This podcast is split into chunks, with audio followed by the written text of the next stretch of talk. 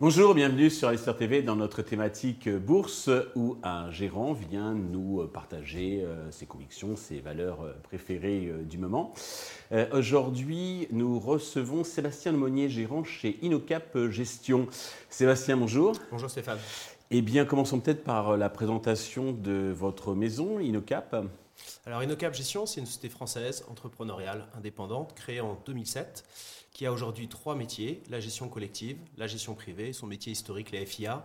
C'est à peu près 700-750 millions d'encours sous gestion, 18 collaborateurs, dont 8 dédiés à la gestion. Et c'est une gamme notamment d'OPCVM, il y en a 6, dont 4 sont labellisés ISR. Et même si les performances passées préjugent rien du futur, on a 4 fonds qui présentent depuis l'origine des TRI sensiblement supérieurs à leur euh, indice de comparaison. Ce qui est rare, parce que dans le monde, pour rappel, on a moins de 10% des gérants qui surperforment dans la durée. Félicitations. Alors vous, dans cette gamme, vous occupez plus particulièrement de euh, euh, Quadrige euh, Europe Micap. C'est ça, Quadrige Europe Micap, qui est un fonds donc d'actions petites et moyennes valeurs européennes, 120 millions d'encours sous gestion. c'est un fonds sur lequel on fait du stock picking et on se concentre sur des sociétés dont le positionnement est de qualité, la différenciation est forte. On aime favoriser, et on est d'ailleurs labellisé ISR, le progrès industriel ODD 9 tout en préservant les ressources naturelles. C'est donc l'ODD 9, l'ODD 12, pardon. Mhm. Et c'est un vrai fonds de conviction euh, sur lequel on a une approche qui est assez engagée. Euh, on peut le revenir, je pense qu'il y a trois points qui nous différencient. C'est une gestion de conviction concentrée, 20 à 40 valeurs. L'idée, c'est de se concentrer sur moins de choses, mais d'essayer de mieux le faire. Deuxième élément, c'est une gestion engagée sur le terrain. Je passe entre 400 et 450 contacts sociétés par an, et ça depuis 20 ans, parce que ça fait 20 ans que j'ai de l'expérience sur les marchés financiers et en essayant là aussi de se concentrer sur moins de choses et mieux, ce qui nous amène en moyenne historiquement à rencontrer une à deux fois tous les deux mois euh, nos principaux investissements. Et puis le dernier élément, c'est une gestion sans complaisance. On est amoureux de rien. Moi, je dis souvent, je suis amoureux de ma femme et de ma fille seulement. Et pour nous, il y a deux critères déterminants. Ce n'est pas que la croissance, c'est l'accélération de croissance à un bon prix. C'est-à-dire qu'on est discipliné sur la valorisation. D'accord. Alors, sans être amoureux, il y a quelques valeurs que vous appréciez. Euh, la première, quelle est-elle? Qu'est-ce que vous avez Alors, on peut prendre une société belge qui s'appelle Barco, qui je pense est un bon exemple parmi notre, sur notre approche de gestion que j'écrivais tout à l'heure et qui fait aujourd'hui partie de nos, nos, principales expositions.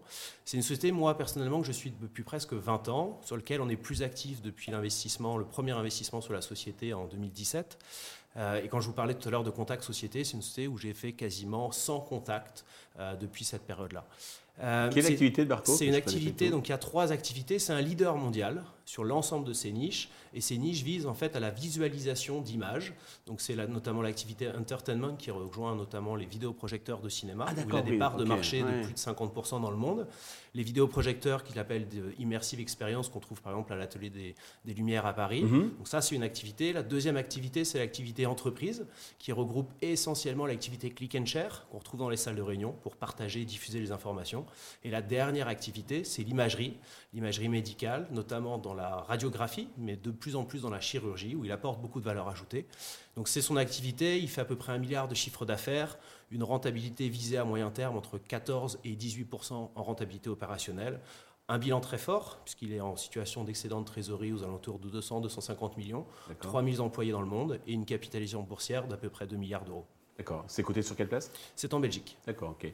Avec de la croissance, donc. Euh, Alors, c'est une activité qui a souffert pendant les périodes de Covid, mhm. notamment parce que les, cinémas étaient fermés, les salles de réunion étaient fermées, ou en tout cas les employés étaient encore jusqu'à peu de temps encore euh, à travailler chez eux. Et puis même les hôpitaux finalement où les blocs opératoires étaient souvent utilisés pour recevoir des patients Covid. Donc c'est une activité qui a fait son inflexion à partir de 2022, qui d'ailleurs a, présenté lors des derniers résultats une croissance de son chiffre d'affaires aux alentours de plus 40%, qui a confirmé sa guidance annuelle qui vise 25% de croissance ou plus, avec une rentabilité de 10-12% à peu près sur le, niveau opérationnel. Mais pour nous, c'est le début, euh, puisque justement, on n'est qu'au début de la normalisation de ces activités-là. C'est une société qui gagne des parts de marché. Je vous parlais tout à l'heure des sociétés qui apportent de l'intelligence au service de leurs clients. Si je prends un exemple, les vidéoprojecteurs, ils ont un positionnement unique. C'est d'ailleurs pour ça qu'ils ont aujourd'hui plus de 50% de parts de marché et ils continuent à gagner des parts de marché. Ils ont les meilleurs écrans. Donc pour un cinéma, c'est le meilleur retour sur investissement, à la fois en termes de qualité d'image pour avoir un trafic qui revient dans les cinémas, mais surtout et aussi en termes d'économie d'énergie, puisqu'aujourd'hui, avec leur nouvelle technologie, au bout de 8 ans d'utilisation du vidéoprojecteur, les économies en fait d'électricité annuelles font que le, le, vidéoprojecteur est totalement remboursé. Donc c'est une valorisation en plus sur la société où on est assez à l'aise. On se paye aujourd'hui à peu près 15 fois en ratio de valeur notre prix sur les bits pour une société qui, selon nous, est capable de croître les deux prochaines années au-delà de plus 10%, ce qui est un petit peu au-delà de ce que le consensus attend. Euh, donc c'est ce qui nous donne plutôt un, une forte conviction. On a aussi un levier opérationnel, des mesures d'optimisation qui devraient amener la société à publier plutôt d'ici 2-3 ans en haut de, son, de sa fourchette de, rentabilité, c'est-à-dire proche de 18%. Et puis une société qui a du cash aujourd'hui, c'est une force, surtout quand les fonds de private equity sont peut-être en difficulté. Les valorisations des actifs qu'elle regarde deviennent meilleur marché. Donc c'est une société qui peut aussi faire demain de la croissance externe ou du retour de cash aux actionnaires. Donc c'est une conviction d'investissement. D'accord. Une deuxième société, là on va en Allemagne avec euh, Dermapharm. Alors Dermapharm, pareil, c'est une société qu'on connaît très bien, qu'on suit depuis son introduction en bourse, sur laquelle on a fait énormément de contacts sociétés. On a été actionnaire dans un premier temps. Euh, la société a eu un très bon parcours, beaucoup aidé aussi par le Covid, puisqu'elle a fait notamment la production du vaccin BioNTech, ce qui a amené le titre au-dessus de 90 euros par action. Depuis, les choses se sont normalisées. on est passé sous 40 euros il n'y a pas très longtemps. Ah c'est une société qui a un métier assez solide, assez stable c'est de la production de médicaments non régulés, de niche et de marque. Euh, donc des produits qu'on trouve dans ces pharmacies. En Allemagne, c'est un peu plus de la moitié qui sont sous prescription. Donc c'est une bonne croissance. Euh, récurrente dans le temps. C'est surtout aussi un bon niveau de rentabilité à la fois sur les capitaux employés et sur la marge opérationnelle. Et c'est une société qui aujourd'hui, à notre sens, délaissée. C'est un exemple d'investissement, ce n'est pas une, une, recommandation. Mmh, mais Aujourd'hui, on pense que justement tout le monde a mis de côté BioNTech sans doute à, juste titre. C'est une société qui fait un milliard de chiffre d'affaires. Euh, BioNTech, ça a représenté 150 millions de chiffre d'affaires. Ils viennent d'acheter Arco Pharma en France, qui est une activité qui fait 200 millions de chiffre d'affaires, qui historiquement croît de 4-5% euh, en top line et qui a aussi une bonne rentabilité. On pense que c'est justement une, la concrétisation à venir de synergie de vente entre bah, les produits qui sont aujourd'hui que en Allemagne, qui peuvent être vendus en France, et l'activité d'Arco Pharma, où on peut exporter une partie des produits justement sur l'Allemagne. Donc c'est le début de l'internationalisation du groupe, sur un groupe qui est assez bon marché en termes de ratio de valeur entreprise sur EBIT. On est à peu près à 11, 11,5 fois, et sur lequel l'actionnaire principal, qui a plus de la majorité du capital, a réinvesti pour 55 millions d'euros il y a quelques mois, euh, trouvant sans doute que le titre était sous-valorisé. Et puis la semaine dernière, son directeur financier a aussi acheté des titres. Donc ça confirme en tout cas la conviction qu'on a au sein de Quadrige Europe Midcap. C'est un, signal.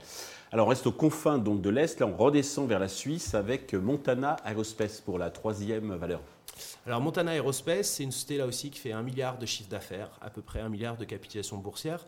C'est un leader sur les pièces accessoires et système dédié à l'aéronautique. Il a parmi ses clients des gens comme Airbus, Boeing, Embraer, il a tous les clients. Quel genre de euh, il fait énormément de choses. Si vous connaissez en France euh, Fijac, il est mhm. trois fois plus gros que Fijac. D'accord. C'est un acteur qui a énormément investi ces dernières années. Moi, j'ai visité notamment ses deux sites de production en Roumanie, euh, où il a investi sur les cinq dernières années plus de 400 millions de capitaux employés. Aujourd'hui, on a un équipement industriel qui est meilleur que ses concurrents en termes d'automatisation et de productivité, qui aussi aujourd'hui est sous-exploité, sur une activité qui a souffert euh, du Covid et des confinements, plus des décalages de cadence de ses clients. Bah, aujourd'hui, on est sans doute au début de l'inflexion avec l'accélération, parce que son carnet de commandes représente plus de 5 milliards euh, par rapport à un chiffre d'affaires d'un milliard. Donc on a une forte visibilité sur les 3-4 prochaines années. On a un levier opérationnel assez fort, parce que la plupart des investissements sont derrière nous. Et la société qui aujourd'hui a certifié tous ses équipements avec ses clients doit justement profiter de la montée en cadence des chaînes de production. Et va pouvoir générer dès 2023 son premier free cash flow positif, qui je pense va être un signal assez fort pour les investisseurs, va accélérer aussi la baisse de la dette sur un groupe qui se traite aujourd'hui moins de 20% en dessous de ses capitaux employés, alors que le meilleur est à venir à notre sens et que la société devrait être capable d'ici trois ans d'atteindre à peu près 14% de marge de, opérationnelle. Très bien. Ah, merci pour ces trois belles euh, découvertes hein, que je ne connaissais pas, sans doute beaucoup d'investisseurs non plus. Euh, D'une manière plus globale, comment voyez-vous l'évolution du marché sur les prochains mois? Alors on est assez constructif chez InnoCap Gestion, et ce depuis la fin septembre l'année dernière, ce qui n'était pas forcément très consensuel. C'est essentiellement les remontées du terrain qu'on a. Moi je suis parti trois fois en Allemagne en septembre, puisque c'est là un peu où était le mal, notamment d'un point de vue inflation et, notamment facture énergétique. On est revenu en se disant que les choses allaient peut-être pas être terribles, mais sans doute moins terribles que ce que tout le monde nous annonçait. Je pense mhm. que la récession à venir est celle qui est la plus attendue par tout le monde. Et donc quand tout le monde est très négatif, c'est peut-être le moment d'être plus optimiste. On n'a pas de boule de cristal. Euh, les performances passées préjugent rien du futur, donc on est assez, assez prudent. Mais aujourd'hui, on est plutôt constructif. Et si je pourrais essayer de répondre à votre question, on a aujourd'hui plus d'idées d'investissement qu'il y a neuf mois. La plupart de nos fonds dans notre gamme Quadrige est exposé à plus de 99%. On a des fortes convictions. Les dix principales valeurs de mon fonds font à peu près 50% de l'exposition. Donc on pense qu'on a aujourd'hui un couple rendement-risque qui est potentiellement attractif. Sébastien, merci pour cet éclairage euh, très précieux. Euh, merci à tous de nous avoir euh, suivis. Je vous donne rendez-vous très vite sur Investir TV avec un nouveau gérant qui viendra nous partager ses convictions et ses valeurs appréciées du moment.